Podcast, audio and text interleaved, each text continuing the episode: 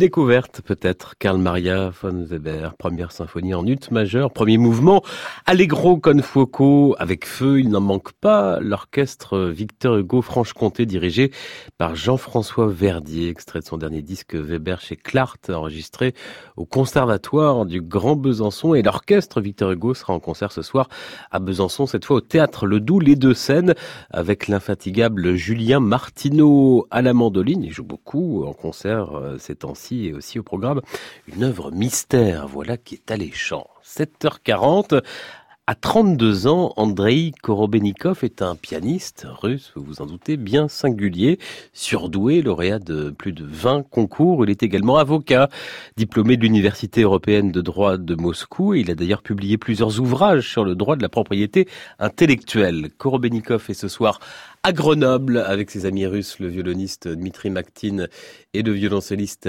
Alexander Roudin. La Russie a l'honneur à l'auditorium du musée de Grenoble. C'est la folle nuit russe. Six concerts de 11h à 21h, une nuit qui commence donc et puis le pianiste russe sera aussi le mois prochain à Paris, à la Maison de la Radio, pour deux concerts, le 6 mars avec l'Orchestre Philharmonique de Radio France, et puis le 10 mars en musique de chambre, et c'est l'un de ses compositeurs fétiches qui sera au programme Shostakovich.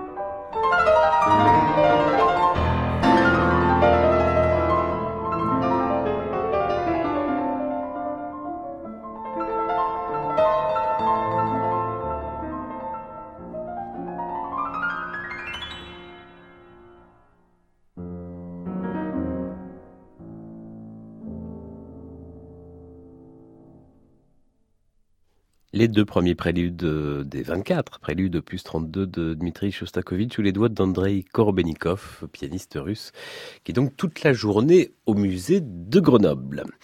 Ils sont quatre, ils ont chacun leur carrière musicale respective. Les violonistes Sarah Nemtanou, premier violon de l'Orchestre national de France, Pierre Fouchenrel, altiste Lise Berthaud, et puis aussi le violoncelliste François Salk. Et quand ils se retrouvent en quatuor, ils deviennent les Strada, quatuor Strada. Ils suivent leur chemin, Strada en italien. Depuis plus de cinq ans, ils jouent régulièrement. La semaine prochaine, ce quatuor Strada sera dans la chapelle de Méjean à Arles pour enregistrer les quatuors de Brahms. C'est pour les donner en concert. Ce sera vendredi prochain.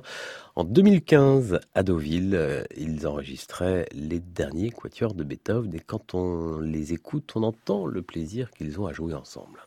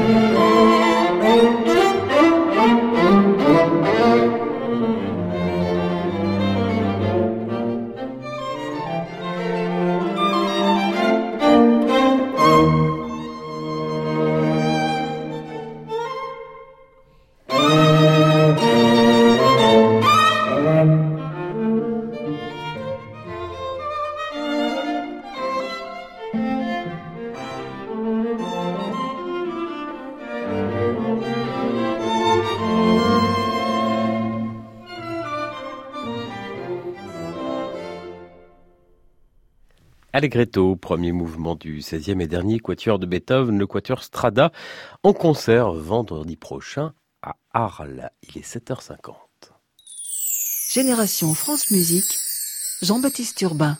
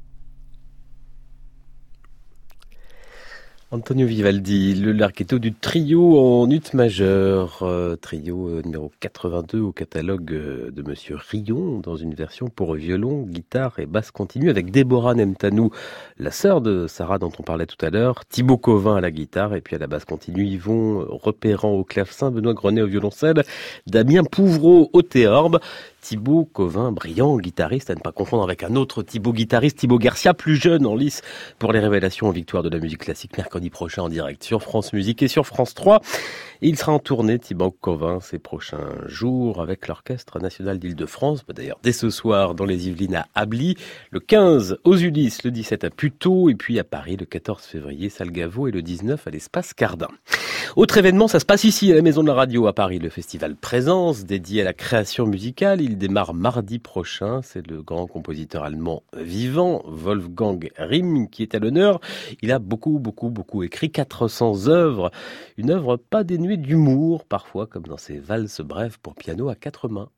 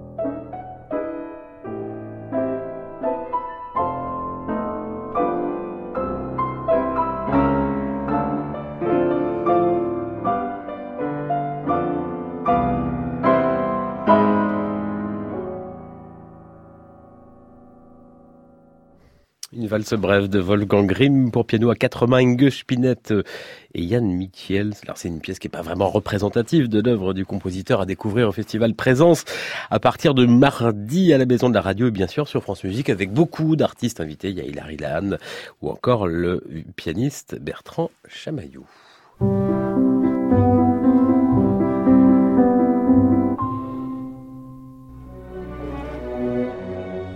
Bertrand Chamaillou, qui est l'un des trois nommés dans la catégorie soliste instrumental avec un autre pianiste, Nicolas Angelich, et le violoncelliste, le Jean-Guyen Keras aux victoires mercredi prochain. Bertrand Chamaillou qui avec l'Orchestre national de France et Emmanuel Crévin a enregistré l'an dernier l'un des plus beaux disques de la saison consacré à Camille Saint-Saëns. C'est ce disque que je vous propose de gagner ce matin. Pour cela, rendez-vous sur francemusique.fr sur la page de l'émission Génération France Musique. Vous allez sur le lien pour participer au jeu sur cette page et vous mettez vos coordonnées. Comme chaque semaine, on joue avec les espaces concerts de francemusique.fr. On peut revoir les concerts en vidéo de nos formations musicales, comme ici ce concert donné récemment par l'Orchestre national de France sous la direction de Neme Yervi. Vous l'entendez derrière moi, derrière moi en fond sonore. La question, la voici. Quel pays le compositeur a-t-il voulu évoquer en écrivant cette œuvre? Votre réponse sur francemusique.fr. Allez, je vous donne déjà les trois bonnes réponses parce qu'on est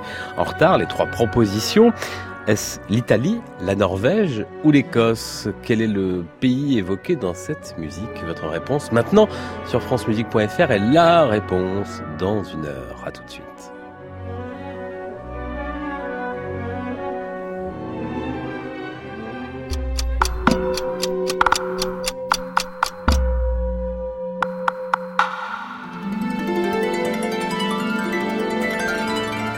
Le dimanche à 20h sur France Musique, l'opéra est en fête. Cette semaine, partons pour Munich, écouter Othello de Verdi avec le couple phare de la scène lyrique, Jonas Kaufmann et Anya Arteros sous la direction de Kirill Petrenko.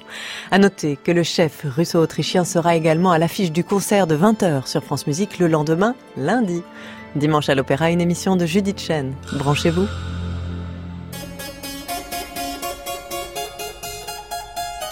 Paris enregistrait les 555 sonates de Domenico Scarlatti par les 30 meilleurs clavecinistes de l'univers. À partir de ce lundi, trois sonates seront diffusées chaque jour dans Allegretto à 12h45. Désormais, appelez-moi Signora Scarlatti. Rendez-vous donc dès lundi à 12h45 dans notre Allegretto avec Scarlatti sur France Musique et francemusique.fr.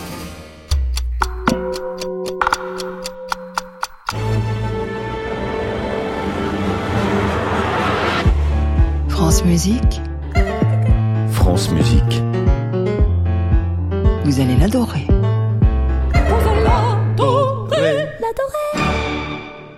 Bienvenue si vous nous rejoignez, il est 8h01, l'heure de la fugue.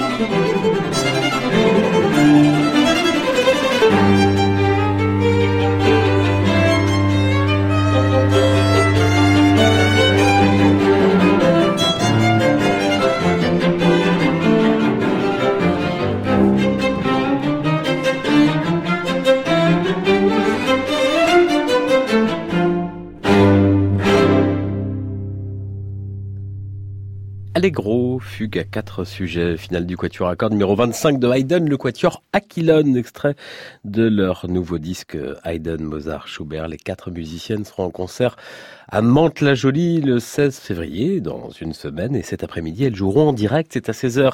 C'est sur France Musique, c'est chez Clément Rochefort, c'est Génération. France Musique, le live, le rendez-vous hebdomadaire de notre chaîne consacrée à la musique vivante le samedi après-midi.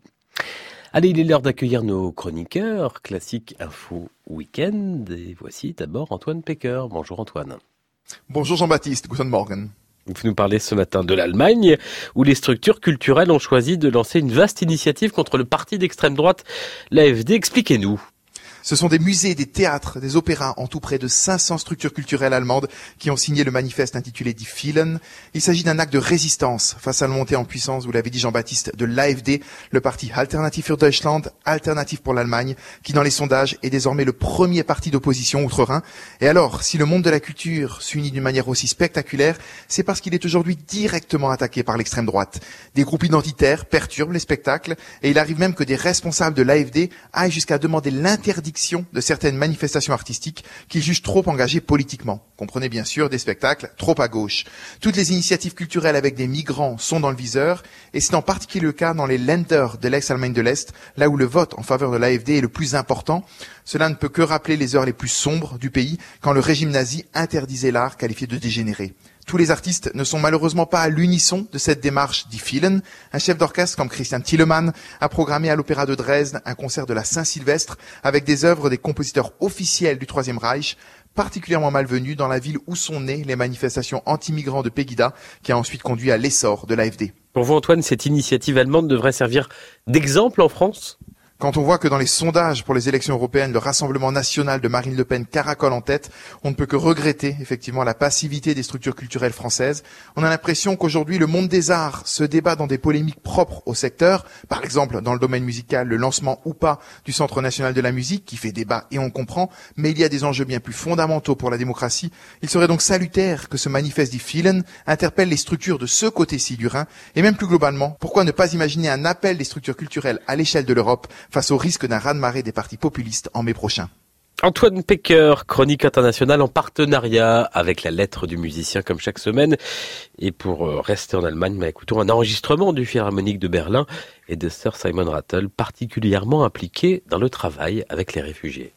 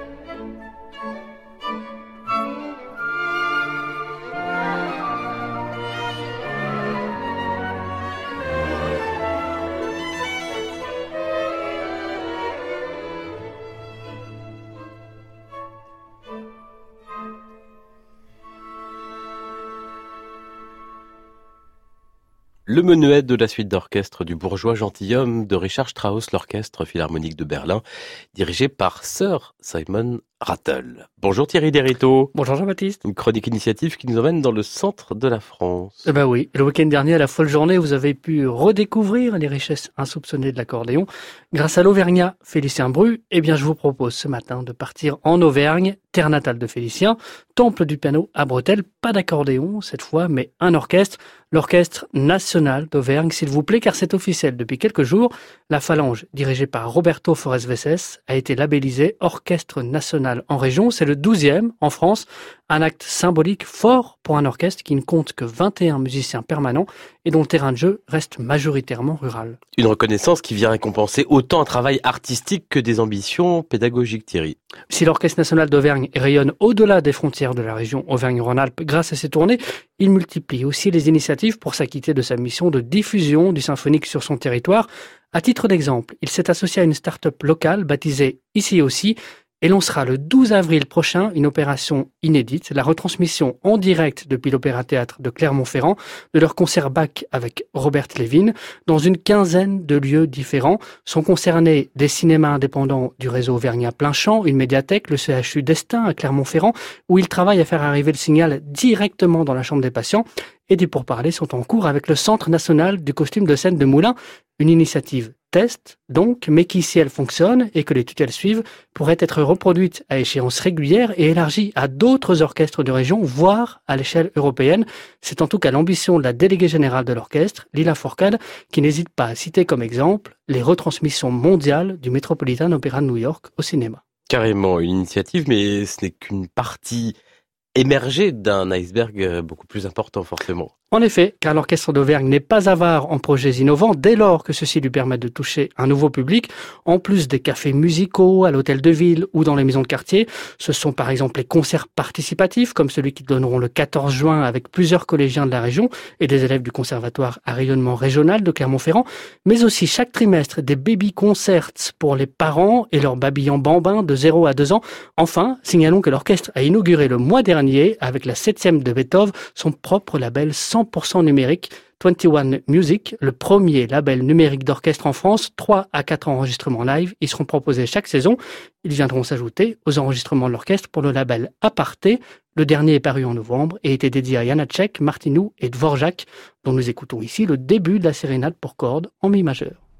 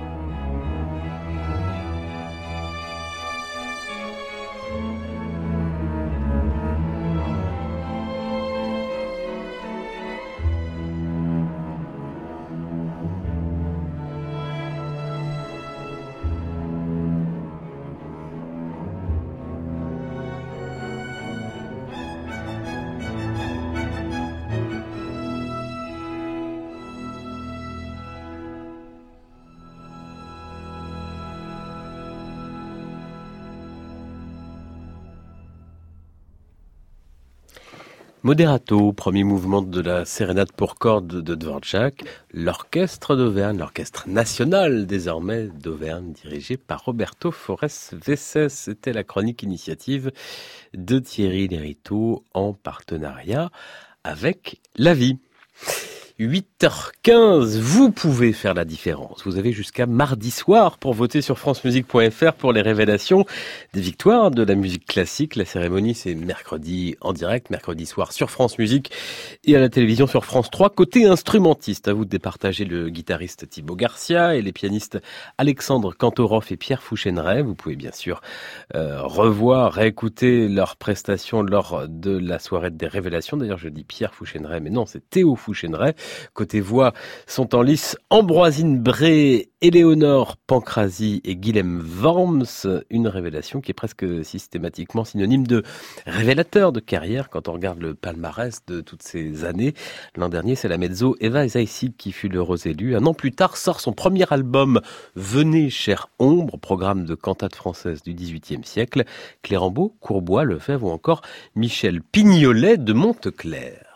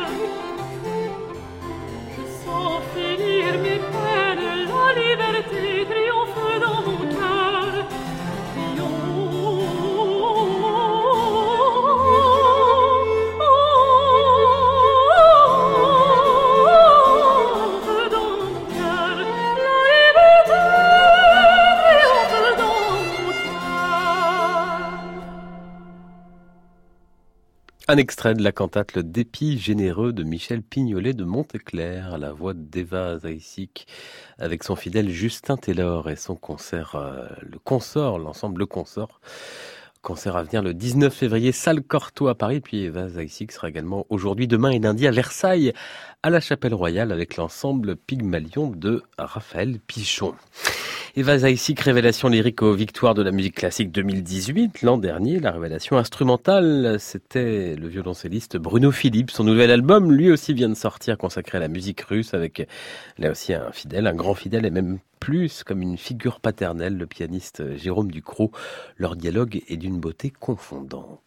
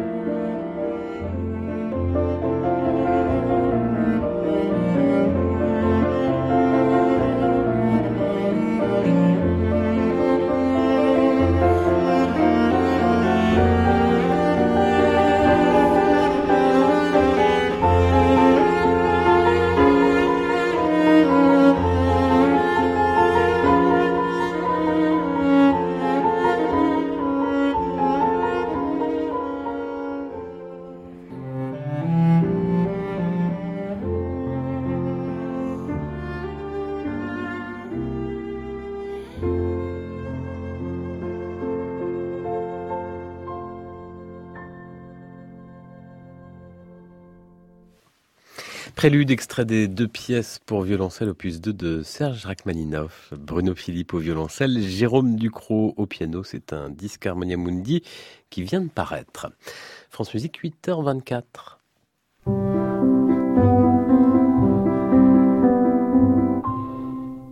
Musique en région, on part ce matin à Lyon en duplex avec nos amis de France Bleu. Bonjour Marie Évreux. Bonjour. Vous êtes l'une des responsables du développement culturel de l'Opéra national de Lyon. Alors c'est un petit peu jargonnant, ça veut dire quoi le développement culturel? C'est euh, toutes les actions que l'on mène en direction euh, du jeune public, notamment les écoles et les collèges ainsi que les lycées, et aussi auprès de publics euh, qui sont, euh, pour des raisons euh, physiques, géographiques ou autres, éloignés des, lieux de production d'opéra et de ballet. On travaille notamment avec le secteur de la justice, les prisons, avec la, la santé, les hôpitaux. et puis avec d'autres secteurs comme l'insertion, les quartiers, alors c'est jargonnant aussi, mais politique de la ville, voilà. Alors, par exemple, ça fait combien de projets sur une saison? Je peux vous dire qu'on touche entre 25 et 35 000 personnes sur ces projets. Ça doit faire une cinquantaine de projets à peu près, avec des temporalités assez variées. On peut aller de d'une ou deux actions sur une semaine à des projets qui durent un ou deux ans. Donc à la fois euh, scolaire et adulte hein, sur ces 25 à 35 000 euh, participants. Oui, c'est ça. Donnez-nous des exemples. Vous parliez de la santé, de la justice. Euh, qu'est-ce que vous avez lancé cette saison en, en projet de développement culturel Marie-Évreux alors, par exemple, euh, très récemment, on a donné euh, au service gérontologie des, HCL, donc les hôpitaux de Lyon, un concert, un petit concert, euh, une adaptation de Carmen, avec des chanteurs du chœur de l'opéra permanent et alors ce qu'on appelle les supplémentaires, donc qui sont pas qui font pas partie du chœur permanent de l'opéra, mais qui chantent régulièrement avec eux et, euh, et des musiciens. Donc c'était une adaptation pour euh, trois musiciens et trois chanteurs. Et ça faisait suite à une série d'ateliers que une chanteuse euh, Catherine Séon a mené avec les, patients de ce, service de gériatrie. Donc pour les patients, c'était un projet sur quelques mois. Et puis le concert, c'était un petit peu le point d'orgue qui a réuni aussi, en plus des patients, le personnel soignant, les familles et puis euh, quelques voisins de l'hôpital. Mais vous les trouvez comment euh, Je pense notamment aux adultes, parce que pour euh, tous les scolaires, c'est assez simple, mais ils viennent d'où? Ils sont volontaires? Ça passe par des associations? Comment, comment, comment, ça, comment ça se fait? Alors ça passe par des associations, donc il y a des, des associations qui, dans, le cadre desquelles les, les participants sont euh, volontaires et présents sur leur temps libre. Par exemple, je pense à une action qu'on a montée cette année avec ATD Carmonde. Euh, là, c'est des gens qui s'inscrivent à des sorties culturelles qui viennent sur leur temps personnel. Et puis, il y a des actions dans le cadre de dispositifs, euh, par exemple, d'insertion socio-professionnelle, où là, les gens sont soit en cours, par exemple en FLE, cours de français langue étrangère, pour des, des gens qui, qui sont arrivés il y a peu de temps en France, ou alors dans des ateliers chantiers d'insertion, donc où ils apprennent un métier technique dans une perspective de réinsertion professionnelle. Et là, du coup, ils viennent sur leur temps de travail ou de formation. Et donc la démarche n'est pas euh, volontaire, elle est, euh, elle se fait dans le cadre d'un engagement euh, différent. Marie Évreux, responsable du développement culturel de l'Opéra national de Lyon.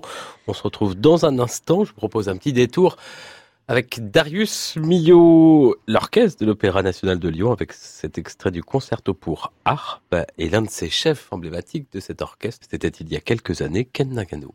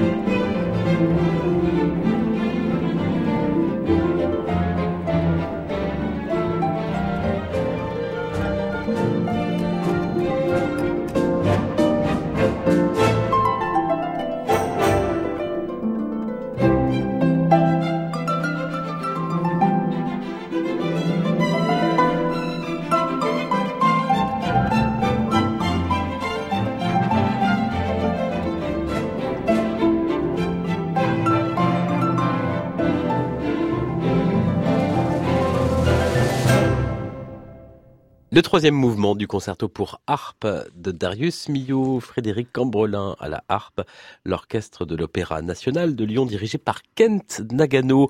Avec nous ce matin, Marie Évreux, l'une des responsables du développement culturel de l'Opéra national de Lyon. On parle de tous ces projets que vous menez à Lyon pour d'autres publics. Alors ça se passe où? Vous avez parlé de services de santé, services de gérontologie, mais il y a aussi euh, des choses qui se passent euh, à l'opéra, dans l'enceinte de l'opéra, bien sûr les projets se déroulent à la fois dans et hors les murs et c'est quelque chose euh, euh, auquel on tient beaucoup l'aller-retour, c'est-à-dire que les gens sont toujours très honorés de pouvoir venir à l'Opéra de Lyon.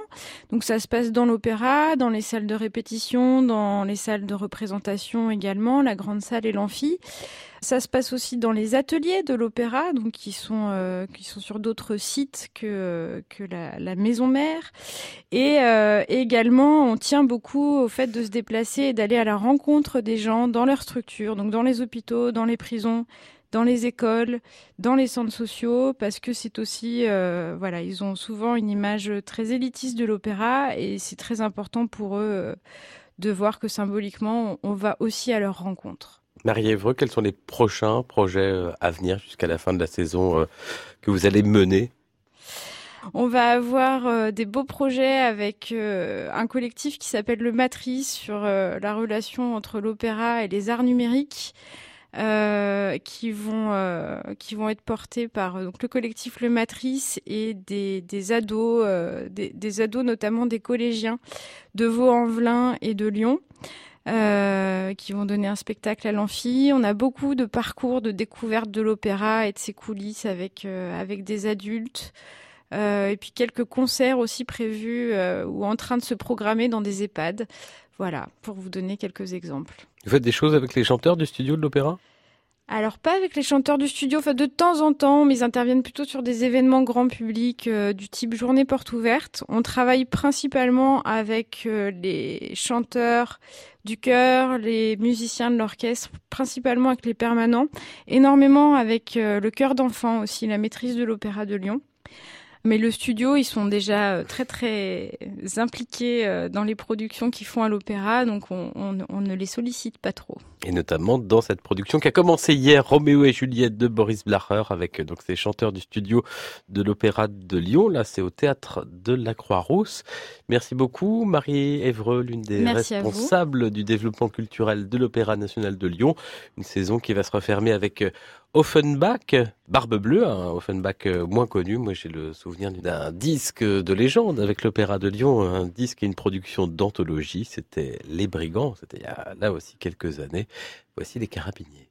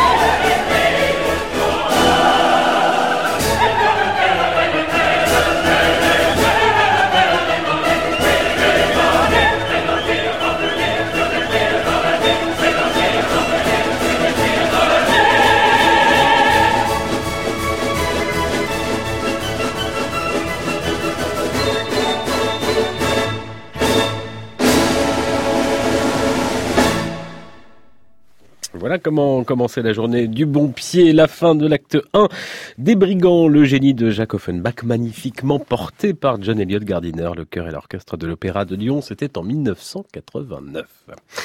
Vous aimez le piano, vous habitez Toulon, c'est votre jour de chance, une nuit du piano ce soir à l'Opéra de Toulon, c'est de 20h à minuit, quatre pianistes invités et parmi eux un musicien discret, intègre, grand interprète de la musique française mais aussi de Beethoven, c'est David Bismuth. Il y a quelques années, il avait aussi réalisé un très beau disque Bach, père et fils, voici le père, ça fait longtemps que je n'avais pas écouté ce disque, faites attention aux différentes voix, aux différents plans sonores, comme on dit, c'est du très grand art.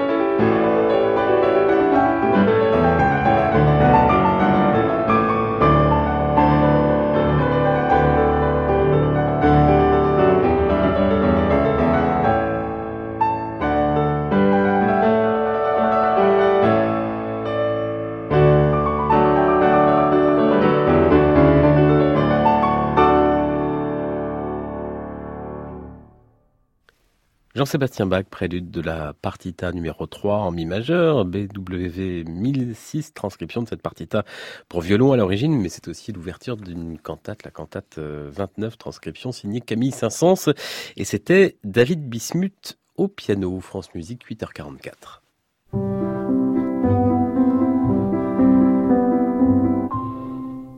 Faites passer la chronique reportage de Nathalie Moller. Ce matin, Nathalie, vous nous parlez des concerts de poche. C'est ça, les concerts de poche qui ne sont pas de tout tout petits concerts comme leur nom pourrait sembler l'indiquer, mais un concept, un dispositif d'action culturelle imaginé en 2005 par la pianiste Gisèle Magnan.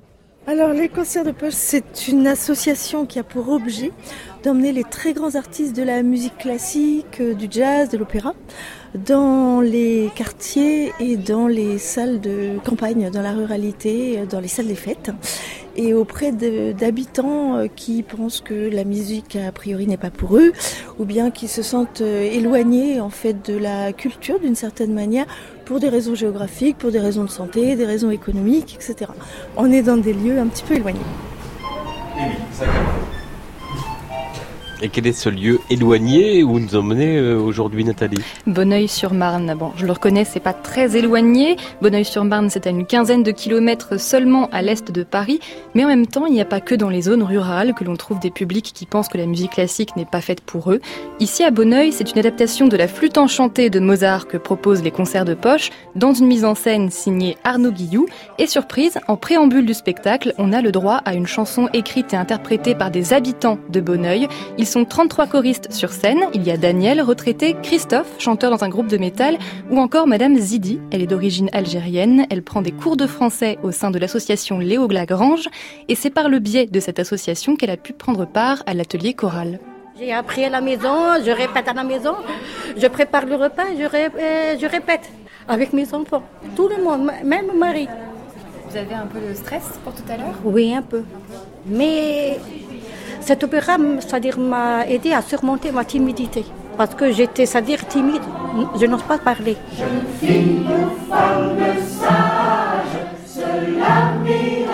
Les concerts de poche ont une devise, Jean-Baptiste, pas de concert sans atelier et pas d'atelier sans concert. C'est-à-dire C'est-à-dire que partout où l'association organise un spectacle, elle propose aussi en amont des ateliers de musique, d'écriture, de fabrication de décors ou de costumes. Et la question c'est pourquoi? Pourquoi est-ce important d'impliquer les populations locales?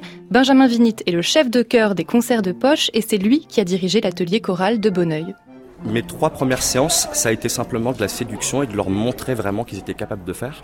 Et surtout, c'était leur faire comprendre un peu l'opéra avant de le voir. Et qu'ils apprennent aussi à chanter et à avoir un peu de technique vocale.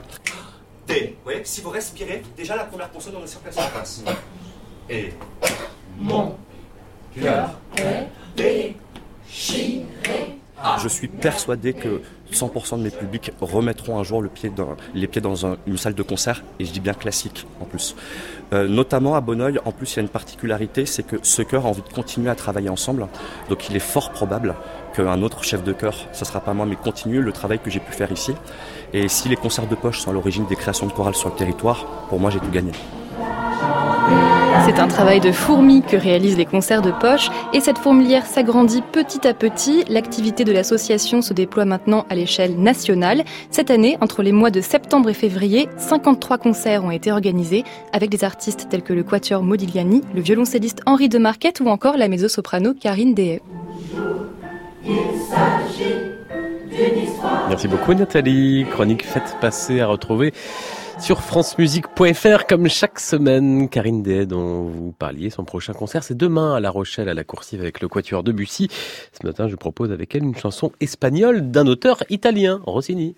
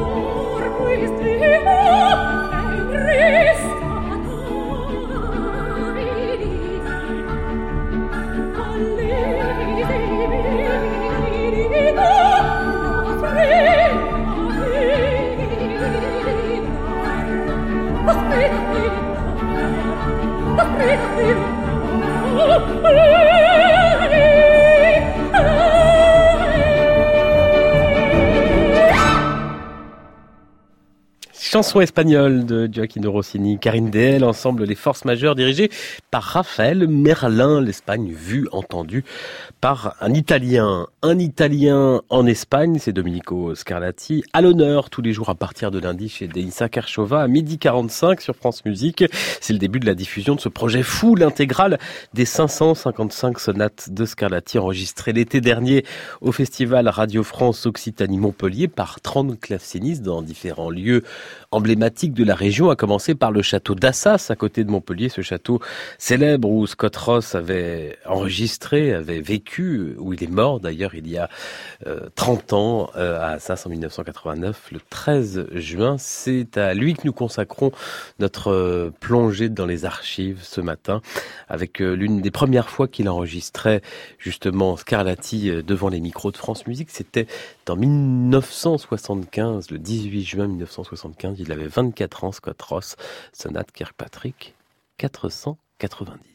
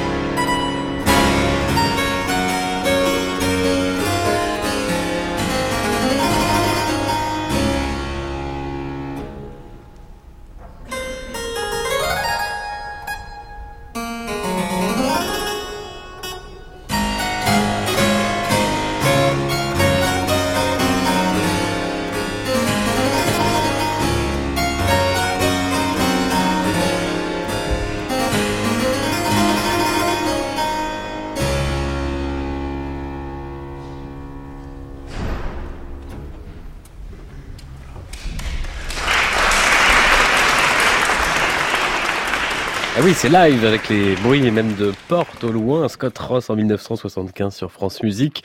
Sonate Kirkpatrick 490 en ré majeur et l'intégrale Scarlatti, c'est à partir de lundi sur France Musique à midi 45 dans Denisa Kershova chez euh, dans Allegretto chez Denisa Kershova, pardon.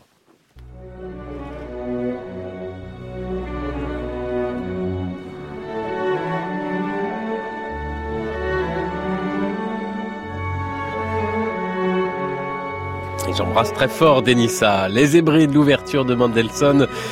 L'Orchestre national de France dirigé par Neme Yervi, cette œuvre évoque l'Écosse. C'était la réponse de notre jeu. Bravo à nos gagnants, ils remportent le disque de Bertrand Chamaillou avec l'Orchestre national de France.